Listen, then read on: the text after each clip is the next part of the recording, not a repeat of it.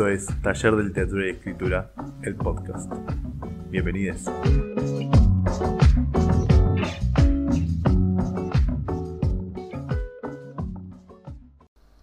Bueno, buenas tardes, buenos días, buenas noches, cuando sea que estén escuchando esto. Eh, ya venimos diciendo que en general es muy de domingo para escuchar el podcast. eh, pero bueno, primero que nada, esto es Taller del Teatro y Escritura. El podcast. Y eh, bueno, eso, escúchenlo cuando quieran. Nosotros, nosotros no queremos, eh, hoy, lo, hoy lo digo en inclusivo, nosotros no queremos que ustedes se vean forzados a escucharlo en, en un momento en particular. Eh, siéntanse libres de escuchar el podcast a las eh, 4 de la tarde cuando están volviendo de su trabajo. eh, Sí, sí, sí. Es como cualquier podcast. Se puede escuchar en cualquier momento. Y de hecho ha inspirado a un participante del taller a eh, escribir un manifiesto internauta. Así que imagínense lo groso que es este podcast. Ya, ya este podcast trasciende las barreras de- del arte. Claro. Y bueno, y un poco, un poco de eso, eh, de, de- del- de los límites de la literatura, pero de los límites de, muchas otras cosas, eh, queríamos hablar hoy y por eso mismo nos trajimos, eh, la raptamos de uno de nuestros talleres, eh, pero además la raptamos de la internet en sí misma a la queridísima Sol. Eh, Sol, no sé si querés presentarte, Bienvenida, hablar Sol. un poco de vos.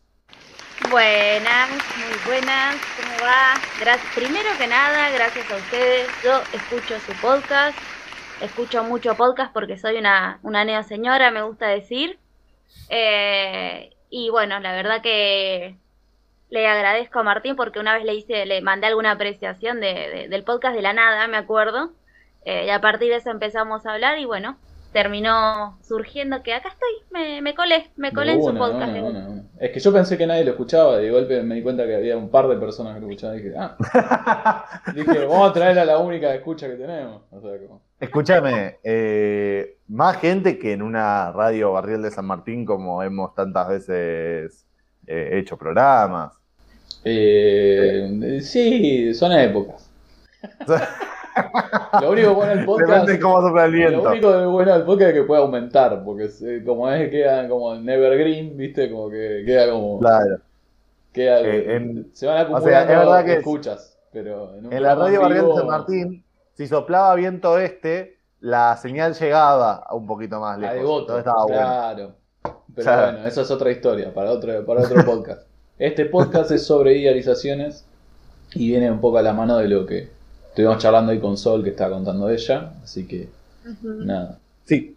Bueno, nada, eso, habla también un poco vos de Sol de, de tu práctica, porque me parece que es, es re interesante eso Claro, también. presentate, Práctica artística en general. también. Sí.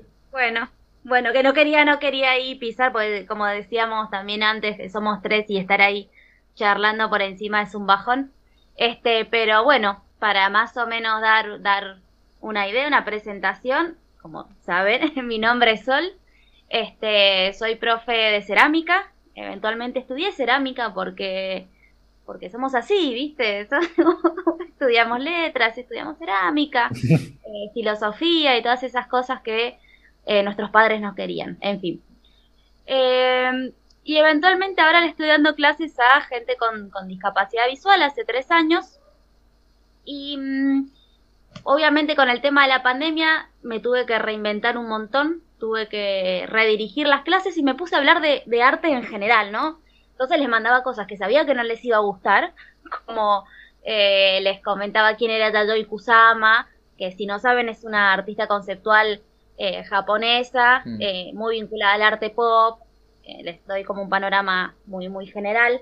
Mm. Eh, es muy, muy reconocida hasta el día de hoy. Ella vive en un psiquiátrico hace varios años. Eh, y después les hablaba de cosas este, que les gustaban un poco más, por ejemplo, todo lo que es este, Art Nouveau, Art Deco, viste que este, es para gente adulta mayor, me olvidé de, aclarar que es gente adulta mayor, les gusta más. Eh, y me pasaba mucho esto de que cuando les les empezaba como a encarar el tema, ¿no? De, de- de cualquier obra y, y les daba descripciones de obra, audiodescripciones, me tomaba el trabajo de, de escribir detalles y, este, y particularidades de ciertas corrientes artísticas o de ciertos artistas, ciertas artistas. Eh, me pasaba mucho que me encontraba con el comentario, bueno, yo de arte no sé, ¿no? Como que es una cosa que está ahí Y se en el acumula. ¿no? Olimpo. Claro, una así como, ay, es que los artistas, ¿no? Como una categoría aparte. eh, y la verdad que las personas que, este, que hemos estudiado arte o nos hemos especializado, lo que fuere, entendemos que, que eventualmente hay que bajar un poco de ese lugar. Y también esto va enlazado a lo que le contaba Martín este, en relación al podcast de la nada, ¿no? Este artista que vende una obra a miles de millones de dólares. ¿Qué le estamos diciendo al mundo con eso? ¿Me entendés? Que eventualmente cualquiera puede ir con su obra conceptual y, y forrarse de guita. Eh, y es un tema porque además nos pone en jaque como artistas, como bueno, entonces, ¿qué es el arte? ¿Qué no lo es? Entonces empezamos ahí también una discusión. No quiero volver al podcast anterior. No, no, no, no, no hay ningún problema, por favor. No, no, hay un montón de problemas. Sol no. No podés. Claro. No lo No, quiero porque- enojar. No, pero además es algo, es algo interesante porque es lo que charlamos con vos Sol, el otro día. Antes que arte es mercancía. Entonces, quizás identificar eso ayuda también a pensar ese lugar, ¿no?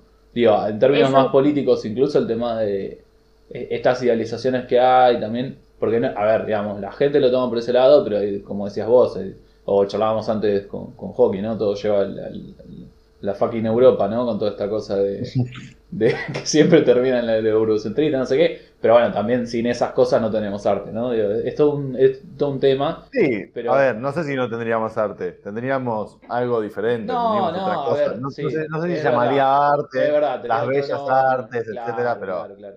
Sí, no Pero- sería ese bueno, pero- concepto de arte, claro. es eso. Y creo que junto con eso, lo que, lo que estábamos charlando, porque hay algo muy importante que es, bueno, Sol trajo, como creo que Tincho y yo traemos siempre también, nuestra docencia, la, traemos muy, muy nombrada de, primera instancia. eh, y bueno, en, esa docencia también uno se encuentra en ese espacio, se encuentra eh, con personas que, bueno, a mí en particular me pasa desde la lengua que, bueno, hay un problema mayor que ni siquiera es yo de arte no sé, es yo no sé hablar, que ya es como una abominación, ¿no? Pero, Claro, claro. Eh, Sí, sí. porque ya llegamos a un punto de que es, uff, no, pero, pará, pero ¿cómo no vas a saber hablar si estamos charlando? eh? Me lo estás diciendo, ¿cómo no vas a saber hablar? Sí, bueno, nada, y, y un montón de cosas, ¿no? Claro. Eh, pero ni hablar que cuando uno llega a ese espacio de arte y cuando uno llega, pasa mucho en la secundaria, pero en el taller nos ha pasado muchísimas veces con personas que no son menores ni mucho menos, y, y nos ha pasado eso de, de poner en jaque, intentar ponerle en jaque su propia idea de literatura, ¿no? Eh, intentar poner, a decir, bueno, no, no, pará, que la literatura no es eso, o el arte no es eso, o por lo menos no es, no es tan eso como lo estás pensando, no es solo eso. Bueno, nada, también uno no sabe qué mierda es el arte, ¿no? Entonces pasa Claro, eso. pero que- es eso, digo, en términos políticos incluso, el, el- Ujú. el problema también, por ejemplo, me acuerdo de Sol, vos Sol el año pasado estuviste, durante la pandemia fuiste, ¿no? Como a, a recitar ahí una movida eh, de artistas que estaban... eh, y hay un tema porque era, bueno, reclaman ser trabajadores, trabajadoras eh, también, pero a la vez dicen, no, somos artistas, entonces ponete de acuerdo, o sea, es como trabajador del arte, trabajador del arte, eh, bueno, ¿sos o no sos trabajador del arte? ¿Por qué no podía hacer las dos cosas, no? Es como, no, no, bueno, también soy artista, bueno. Eh, ¿no? Como tiene esa cosa de estatus que también jode, ¿no? Porque es como...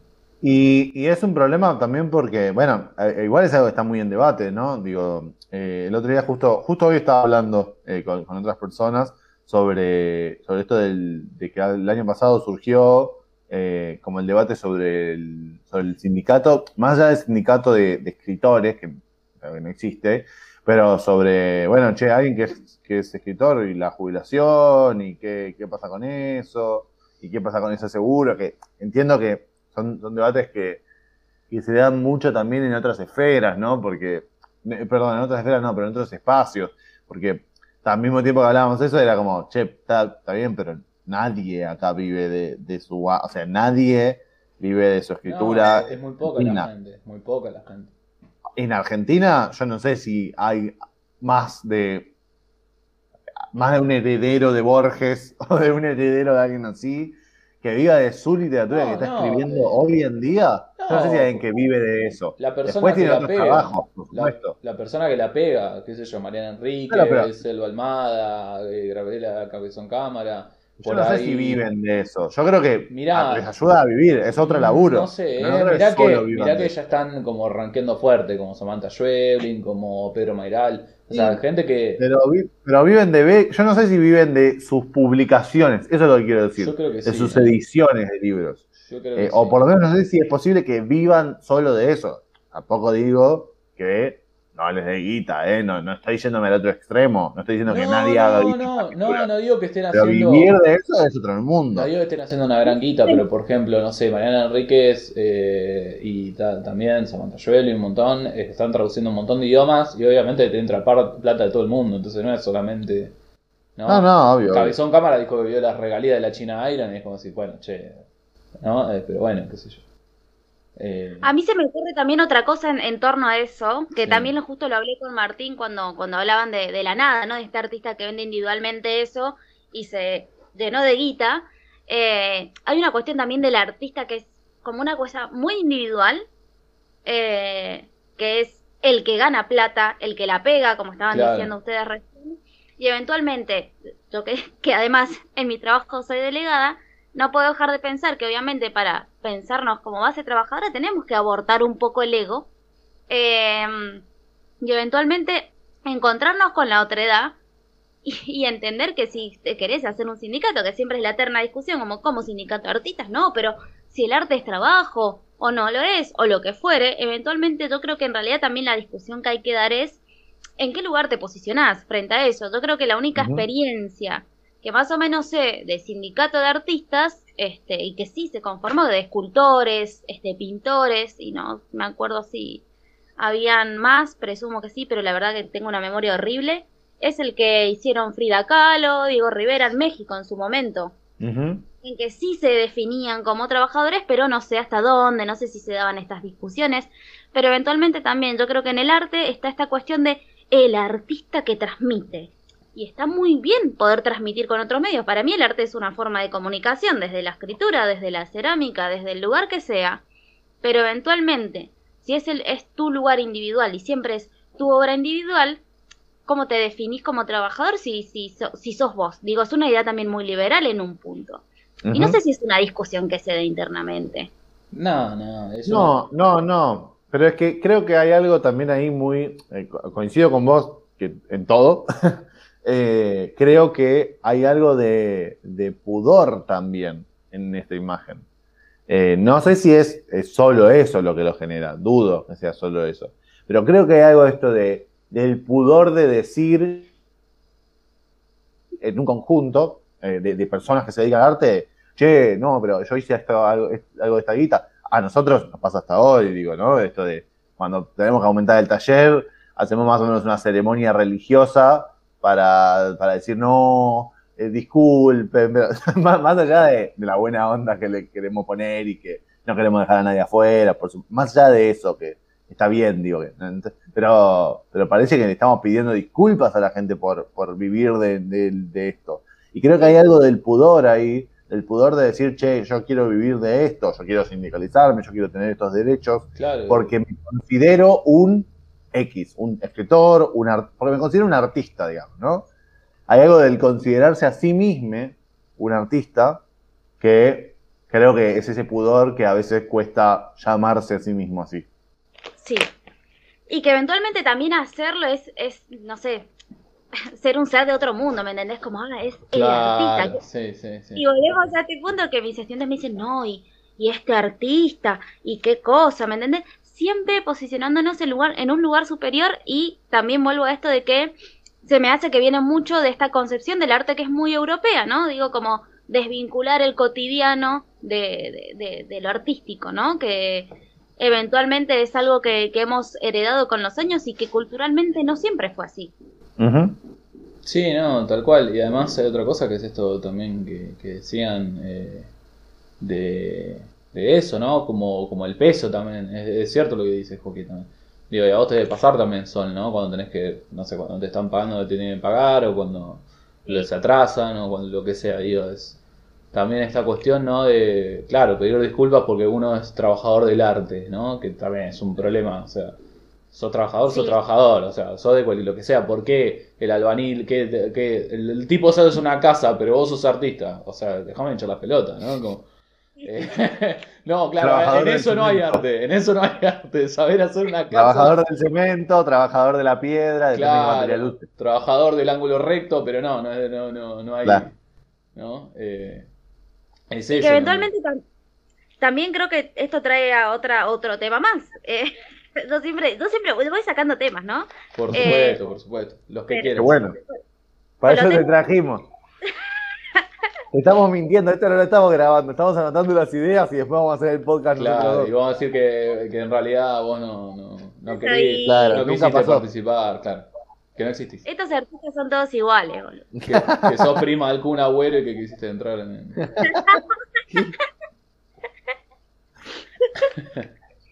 Bueno, me, me pongo seria, me pongo seria. Em, que, por ejemplo, tenía como ahí muy fresco este, este tema porque justo lo estuve preparando esta semana, el tema del Art ¿no? Se me, se me viene ahí, ¿no? Que esto de, eh, bueno, que, que, las ciudades están creciendo, digo, también me hace pensar como, che, realmente pensemos que la vida como la conocemos hoy, no sé, que haya un auto pasando por la vereda de tu casa no, no era algo muy normal hace 200 años.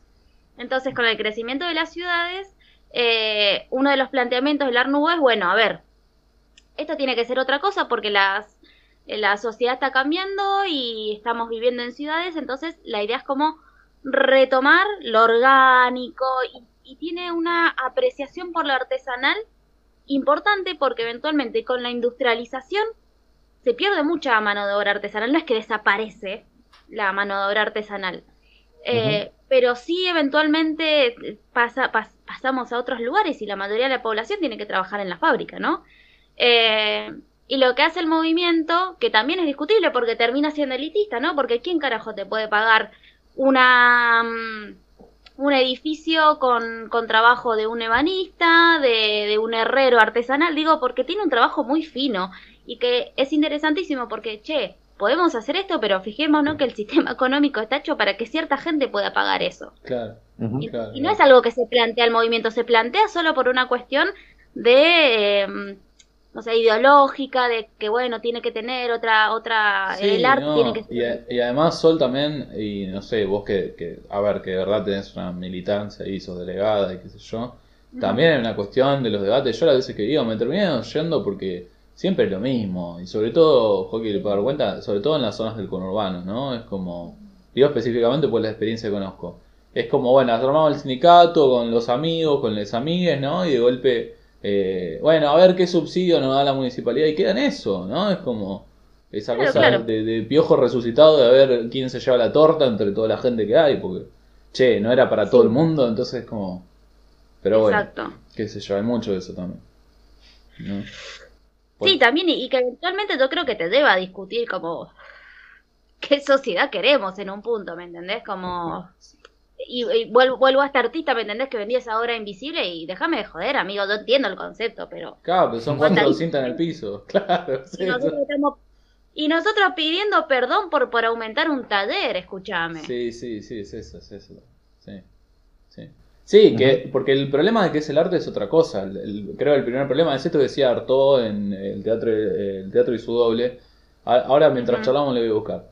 Eh, todo es muy lindo el arte, pero si la mitad de la población tiene hambre, no le puedes hablar de cultura. En el sentido de, che, estos debates están muy lindos, pero si tenemos hambre primero, porque primero hay otro elemento que, ¿no? que está faltando. Entonces digo, como, eh, está todo muy lindo de esos artistas, pero quizás primero estás en un sistema donde te- convertís en, en proletarie, digamos, ¿no? Pero bueno, qué sé yo, es el eterno debate, ¿no? Ah. Mm. Y también esto de, del... Y que también por ese mismo cosas, por estas mismas situaciones, es que surge también el arte con, con, con una contestación política, ¿no? Esto que este en esa época, eh, bueno, uno de los grandes impulsores fue Diego Rivera, Siqueiros, y etcétera, piensan en el arte con, con una función social, ¿no? Todo lo que es el muralismo, Claro, eh, claro, claro.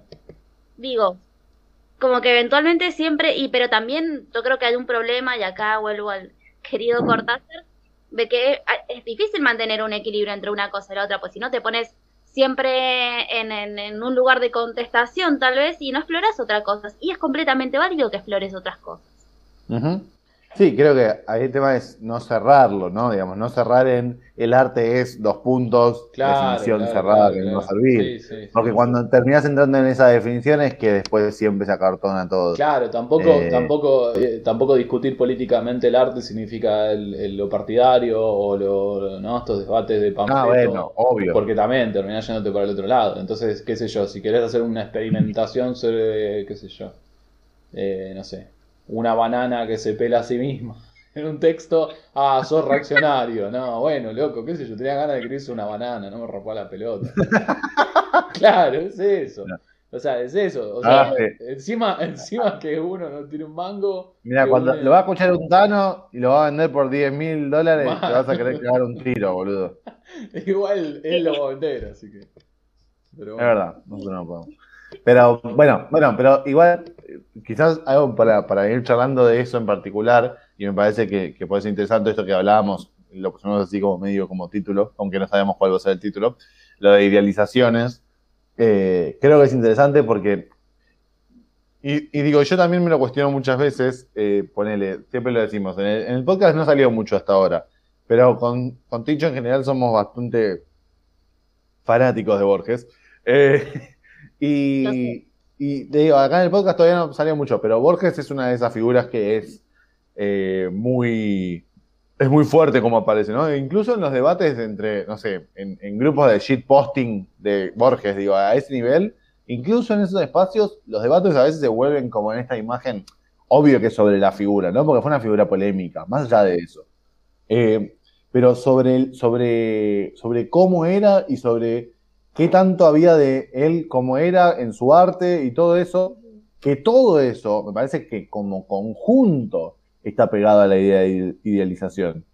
Porque hay gente que después te, discute y te discute a muerte la muerte del autor. O sea, no, no, cosa, pero cuando se trata de esas figuras de Borges, alguna vez de Cortázar, de Pizarnik, Pizarnik tiene una imagen, una figura de autor demasiado fuerte muchas veces.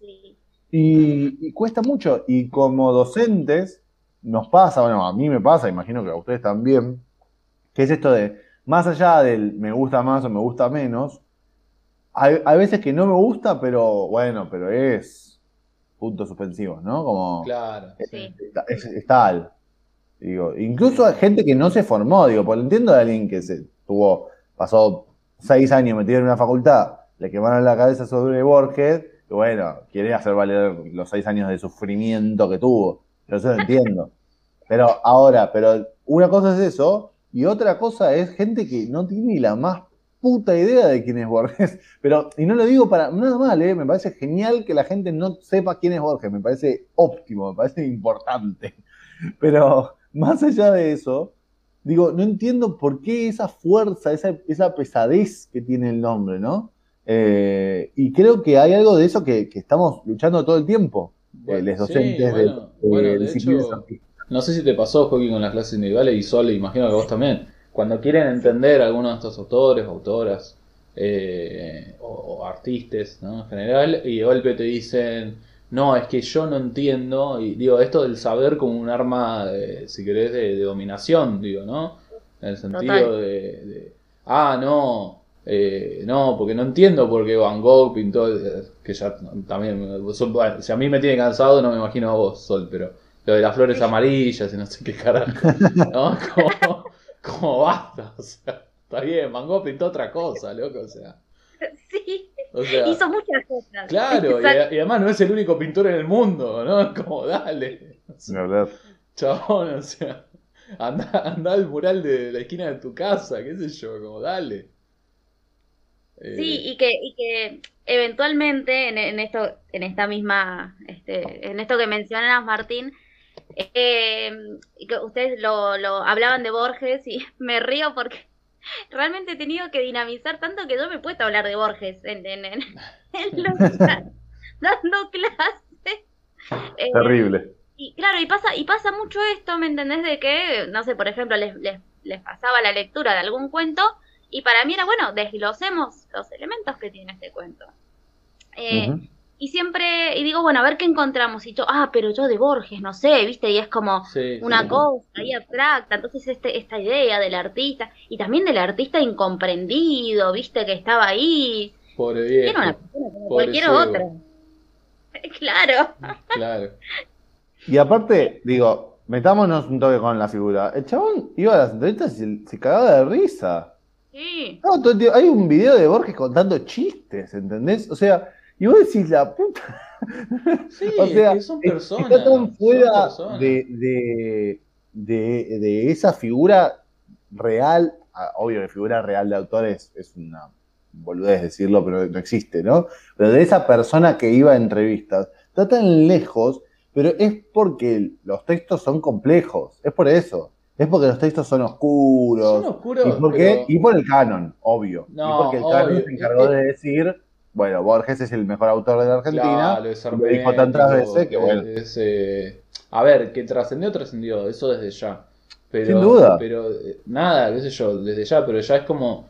Es eso, lo que, lo que se va olvidando se va convirtiendo en mito, ¿no? Es eso. Siempre pasa lo Ujú. mismo y va a pasar. No digo que es algo malo, pero es lo que está ahí, es lo que decía Sol. Está dando un taller de cerámica y de golpe aparece Borges, ¿no? Como, bueno. Eh, ¿No? Claro, y sí, pero, pero también, no sé, qué sé yo, son elementos. Yo últimamente, por ejemplo, estoy muy cinematográfico. Me sirve mucho hablar de los narradores en un texto cuando trabajamos con la gente de taller, como la cámara, ¿entendés? Entonces digo, porque estamos con muchas series, muchas películas, sobre todo series, entonces digo, claro, es una referencia visual, eh, ¿no? Eh, y a veces es la, Sí. la bizarreada también, porque no sé, como hablamos con Hockey. Y digo, son elementos con los que con los que trabajamos, son herramientas. Borges, la figura, porque no es ni Borges, es la figura. ¿No? Es esta cosa del misticismo y qué sé yo, no sé, nos reíamos, la otra vez nos reímos con, con Hockey porque eh, Franco, bueno, vos lo conociste solo el domingo, el alto Sí, sí. del fondo que estaba ahí al lado tuyo y de Who. Eh, y escribió un cuento con, con un... Yo le prohibí que se fuera para el barroco. eh, le dediqué un cuento de Borges y hay un ejercicio que es agarrarse un tono, ¿no? Tratar como de no imitar el tono, que es otro ejercicio, sino como escucharlo y tratar de escribir con ese ritmo, ¿no? Y le Sí. quedó súper cómodo, porque claro, es un... Era un tipo que escribía de una manera muy particular, pero además es un vocabulario de la década del 40, ¿no? Entonces le quedó súper cómodo. Hizo lo que quiso, ¿no, Joaquín? Sí, sí, sí, ni hablar. Ni hablar, pero. Y, y creo que hay.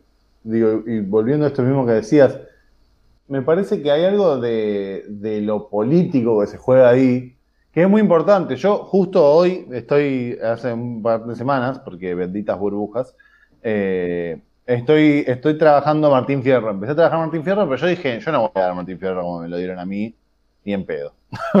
no tengo ganas de, de estar un año leyendo este libro. No.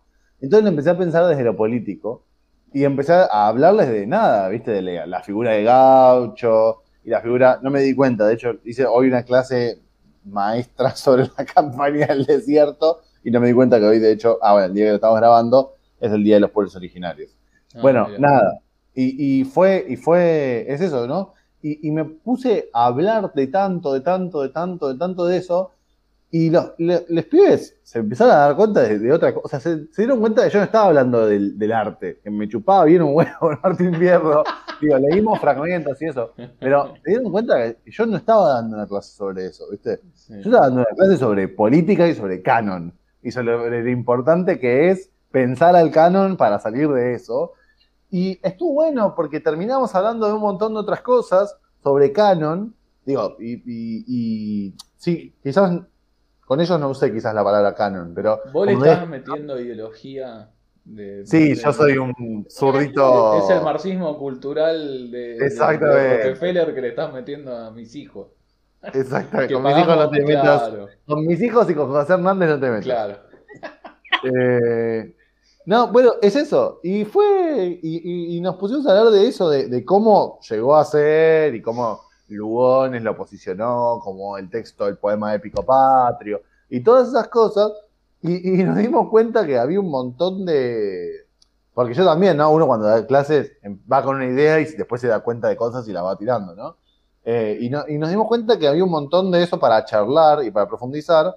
Y creo que valió mucho más Digo, bueno, obvio, creo que, que creo eso, si no, no hubiera dado esa clase. Claro. Pero creo que valía muchísimo más que una clase sobre Martín Fierro, porque no les hizo hab- hablar sobre un texto de 1800, no, sí, 1870, sino que los hizo repensarse su literatura. Y creo que es algo interesantísimo que intentamos hacer en el taller muchas veces, pero que a veces cuando querés dar, mostrar, porque también está bueno mostrar a Borges, es un problema terrible porque no sabes si mostrarlo y decís, chu, te lo muestro esto y después se comen el bajón de uno, pero yo no, no, esa no tiene nada que ver.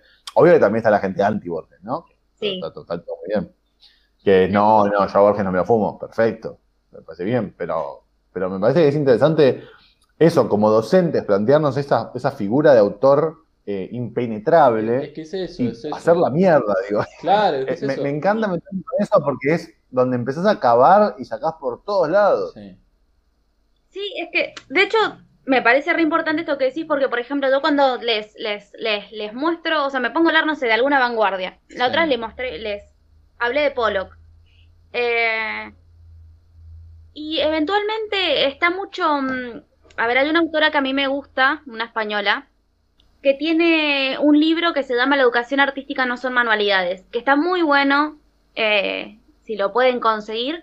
Eh, y habla mucho esto de, de desglosar eh, las, la, o sea, habla por supuesto y es muy clara hablando más que nada de las artes plásticas, es donde me manejo, es muy muy copada la autora. Eh, y habla mucho de la importancia de pensar el contexto sociohistórico de, de las obras. Entonces yo cada vez que le hablo de alguna vanguardia, de algún artista, lo que fuere, hablo del contexto histórico que, que, que está ahí. Incluso les tiro datos que, no sé, en- jamás me enseñaron en, en la facultad, ¿me entendés? Años estudiando para que no me dijeras que Apolo lo bancaba la CIA, ¿me entendés? ¿Por qué carajo lo bancaba la CIA? Y te hace entender todo un contexto social, Claro. eh, de que, bueno, Estados Unidos en guerra con Rusia, entonces eh, la CIA le mete guita a estos expresionistas porque necesitan mostrar arte estadounidense, bla, bla. Y eso tampoco es que niega que el, arte- que el laburo del loco era bueno, ¿no? claro. No, no, claro, para nada. Entendiendo eso terminas hablando de un montón de cosas y, ah, bueno, era una persona en una situación social, pasó esto y yo soy una persona en esta situación social, digo como entender a la, a la artista como una persona con sus cosas copadas, con sus cosas que no están buenas y, y entenderlo como una persona como tal que encontró los medios para mostrar un poco lo que necesitaba expresar, es completamente válido y te hace justamente bajarlo del pedestal, que para mí es importante, por eso esto de la idealización bajémoslo del pedestal porque esa persona ahí es como cualquier otra. Solamente la ali- o sea, hubo una situación por la que esa persona la colocaron ahí. Supo moverse, supo hacer un montón, o tuvo suerte, o no sé, lo podemos analizar como por qué llega esa persona a ese lugar. Pero hay que tirar abajo todo eso. O sea, si te, te, te tengo que tirar un dato de mierda de un artista, lo hago. Como esto de... La otra vez, la otra vez, estuve bardeando a Miguel Ángel, o sea, a estos niveles. De que, claro, porque además gente grande como, ay, no, el, el maestro. Le digo, sí, el maestro no te hubiera hecho la capilla de miércoles esa si no tenía un montón de locos atrás, que eran Claro. sus estudiantes, que eran muy buenos igual que él. ¿Me entendés? No hubiera hecho Obvio. esa capilla de miércoles sin un montón de, de, de gente atrás haciéndole el aguante para que las figuras queden como queden. Sí, porque la de hecho, cuando se hacen las parodias de Miguel Ángel, siempre está solo, o sea, no hay nadie, es que él en el techo, ¿no? Como, como si no hubiese Sí. gente alrededor, ¿no? Lo mismo. Exacto. Es Este, como- hasta, hasta les he tirado cosas como, bueno, si la esposa no, no lo hubiera bancado esto, este libro no hubiera salido nunca, o esta obra no hubiera salido nunca. Digo, hay que, hay que hablar de esas cosas también, ¿viste? Y No, eso obvio. Es que, es que es eso también, es ponerle, siempre me acuerdo porque, no sé, no, no sé ni cómo sale esa conversación, pero a veces sale que la gente te dice, no, bueno, porque Ford, Henry Ford inventó el auto. No, Henry Ford no inventó el auto. Henry Ford lo patentó y tenía la plata, punto. Ujú. O sea, el tipo con plata agarró 4 o 5 y le dijo, che, ¿qué podemos hacer con esto? Y lo patentó. Entonces digo, eh, no lo inventó él, eh, ¿no? Es como, tal, se pierde eso, ¿no? Como, Sí, eh, es eso, es como, también es una patente, ¿no? Es como el arte es una patente, ¿no? Ya está, una remera que diga el arte es una patente. Eh, pero hay algo de eso, y se va volviendo eso, una, una, una figura. Y la patentamos, la remera. Claro, antes, qué sé yo, por ahí era, las figuras eran más religiosas para asustar y para vender, qué sé yo, pero también cumple la misma función, ¿no?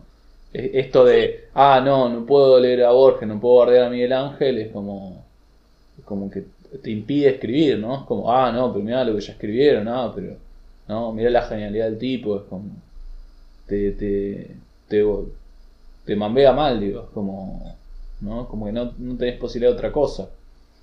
Sí, y que también, viste, y como, y como en esta, en esta línea de lo que decís, se me, también se me ocurría, y que justo lo hablaba con una amiga la otra vez, bueno, te la conocen a Juli, que mm, me, yo le contaba, le digo, no, me está costando sentarme a escribir, y me dice, ah, estoy en la misma, ¿viste?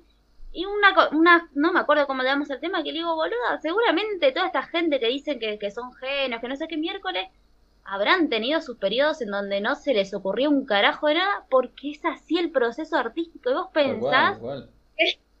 que cuando yo le digo eso a, mi- a mis estudiantes, me, me dicen, ah, no lo había pensado. Y digo, claro, no es que tu cabeza está todo el tiempo creando cosas, eso no existe, eso es un mito, es una mentira y es una idea hasta capitalista, ¿me entendés? De que, de que, sos, de que estás produciendo, producís, producís, producís. Claro, claro. puede producir siempre. ¿Qui- ¿A quién carajo se le ocurrió que se podía producir siempre? Un ¿Quién forro. fue el No, no, siempre, a ver, producir, podés producir siempre. Lo que pasa es que, de vuelta, como decís, Sol es un proceso y, digo, incluso. Ah, y es el deber incluso- el problema. No, incluso gente que es que se, se le dice prolífica. Está bien. un- eh, si sos muy prolífico, es al, al riesgo de. O prolífico o prolífique, es al riesgo de. Che, vas a hacer mucha mierda y el 10% de esto va a estar bueno. O sea, ¿no? Y que es un camino también, no digo que no, pero como decís, son decisiones y es un proceso también, ¿no? Es como...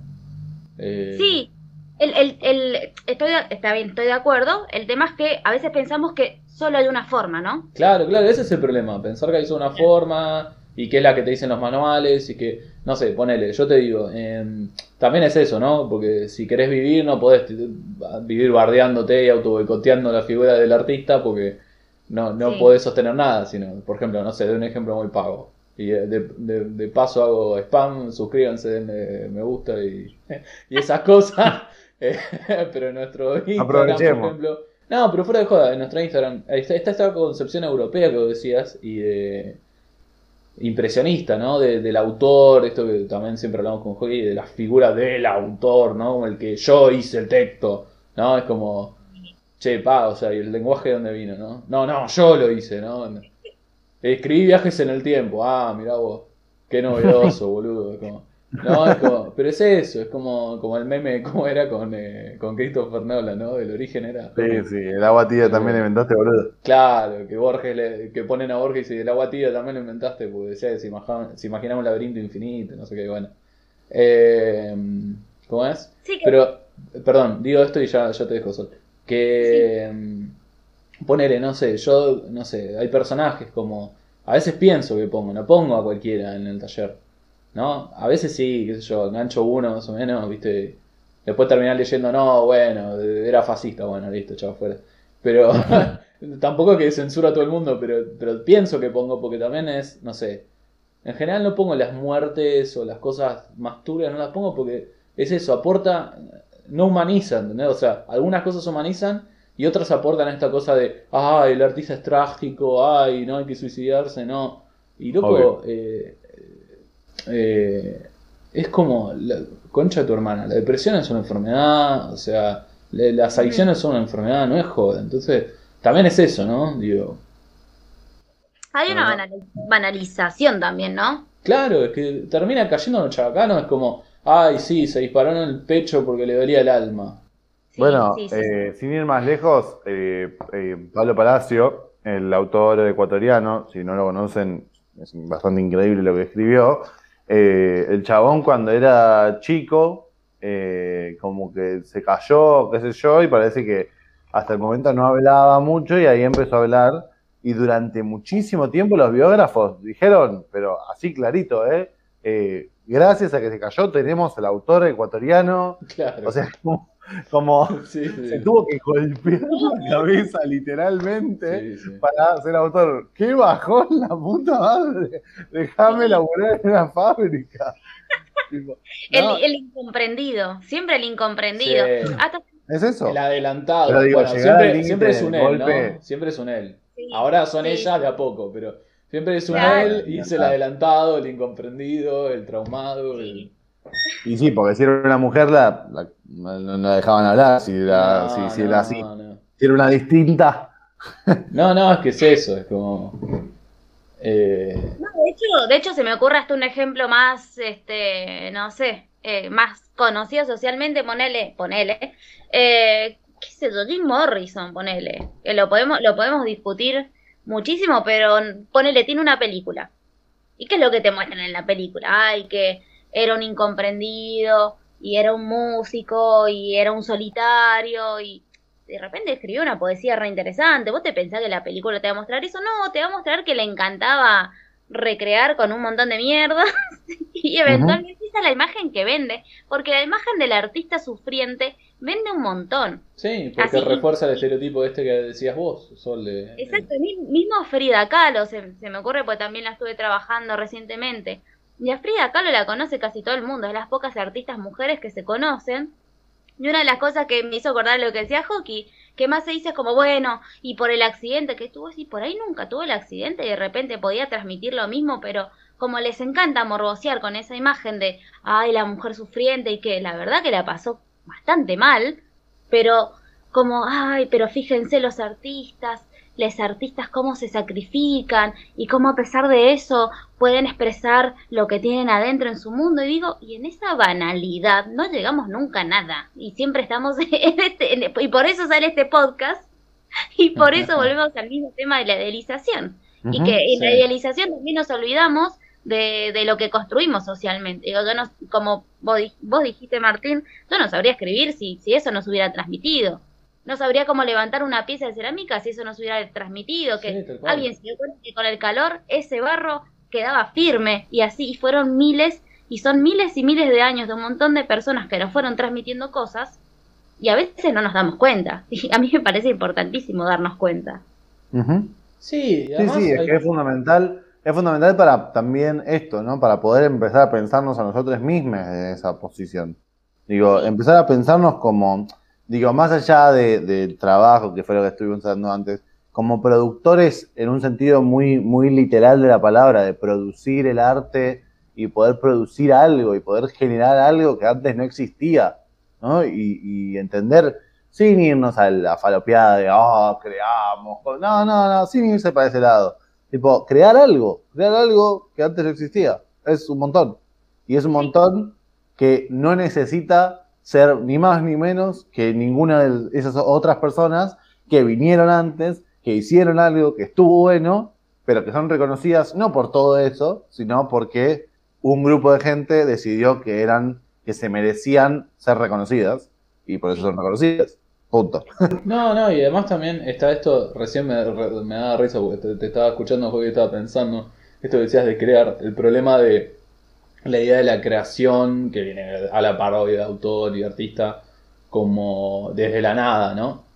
Entonces, lo primero que pensé fue, no, claro, no, el problema del concepto de crear ex nihilo, y dije, la puta madre, ¿por qué hablamos así, boludo? Es como, si es de la nada, ¿por qué en latín? O sea, ¿entendés? Digo, es ¿Por eso, qué eres así? ¿Por qué eres así? Claro. Eh, eh, pero es eso, digo, ¿no? Es como, hasta cómo funciona ese mundo, digo, ¿no? Es como, que no digo que no, hay, hay cosas y conceptos que uno no puede entender, pero la, verdad es que hay muchas palabras y cosas que son más bajables a tierra, ¿no? Eh, y también hay cosas, esto que hablamos antes, que me parece lo fundamental, que es humanizar, ¿no? Esto decía Sol, no sé, yo mucho tiempo estuve leyendo poetas griegas, esto decía Sol, que lo aprendés más por ahí, por, no sé, por meterte que por la facultad o por cualquier otra cosa. Y no sé, hay, hay obviamente hay muy poco porque es de la antigüedad y qué sé yo, pero eh, hay testimonios diciendo que Corina aparentemente era una poeta muy grosa, ¿no? Y le ganaba en el ágora, le ganaba a los hombres. Y claro, entonces aparecía Píndaro diciendo, o el, el testimonio diciendo, no, bueno, pero era por sus encantos. Era, dale, loco, perdiste y encima no te lo fumabas. O sea, lo podría haber dicho cualquier tío reaccionario de, de cualquier familia, ¿entendés? Entonces digo, hay Hacete cosas... Por eso digo, eh, digo es- son cosas que eh, lamentablemente siguen existiendo y, y son cosas humanas, digo, ¿no? Como que forman sí, sí, parte de ese mundo del arte también, ¿no? Ah, no, porque es linda, no, bueno, qué sé yo, está bien, di- discutamos la belleza hegemónica, no sé qué. pero Ojalá la gente crear tranquila, como, ¿no? Como, Sí. Hay, hay muchas cosas de eso también. Eh, Bueno, si quieren, podemos ir cerrando, así no se hace un, un, un episodio de podcast infinito. Eh, pero bueno, nada, nada, eso, me, me parece, gracias en serio Sol por venir. Eh, por favor, y por favor. Te voy a poner aplausos. En este momento van a sonar aplausos. van a sonar aplausos porque Martín es nuestro ingeniero de sonido. Claro, va a ser el pasado presente en el momento que alguien esté escuchando y van a sonar aplausos. Exactamente. Así que gracias. Ah, en serio, en serio, gracias. Posta, posta buenísimo, buenísimo. Y me encanta todo esto, o sea, me encanta que también lo labures desde la docencia, me parece fundamental. Y me parece fundamental también para pensarnos como artistas, ¿no? Sí. Muchas veces es eso, ese, ese artista, digo, para laburar, la mayoría de las veces laburamos desde la docencia y creo que aparte vos lo, lo, lo tenés muy vital, eso me parece Sí. genial. Sí. Sí, Sí, porque si los planteos te lo quedas en la cabeza y no haces nada con eso, es paja mental. O sea, es eso también. no, totalmente. Total. Y en ese sentido creo que, digo, más allá de que la pandemia tuvo mil mierdas negativas, digo, como positivo fue poder abrir este espacio para discutir estas cosas, porque obviamente al ser una actividad en donde estamos puntualmente esta cátedra, digamos, eh, trabajando constantemente, a veces no hay tiempo para hablarlo. y No, para, claro. para tener este espacio. Entonces, cuando yo escuché que ustedes estaban hablando de eso, dije, uy, va un poco de línea en lo que vengo hablando con otras personas, digo, y está buenísimo, está buenísimo que, que el espacio, así que yo les agradezco a ustedes, porque además me encanta hablar además con ustedes siempre, así que gracias a ustedes. No, a vos, Bueno. Sol. Bueno, muchas gracias por haber estado acá, por habernos acompañado, por habernos escuchado. Eh, esto es Taller de Literatura y Escritura El podcast. y eh, síganos por todos lados. ¿Qué están esperando? Síganos.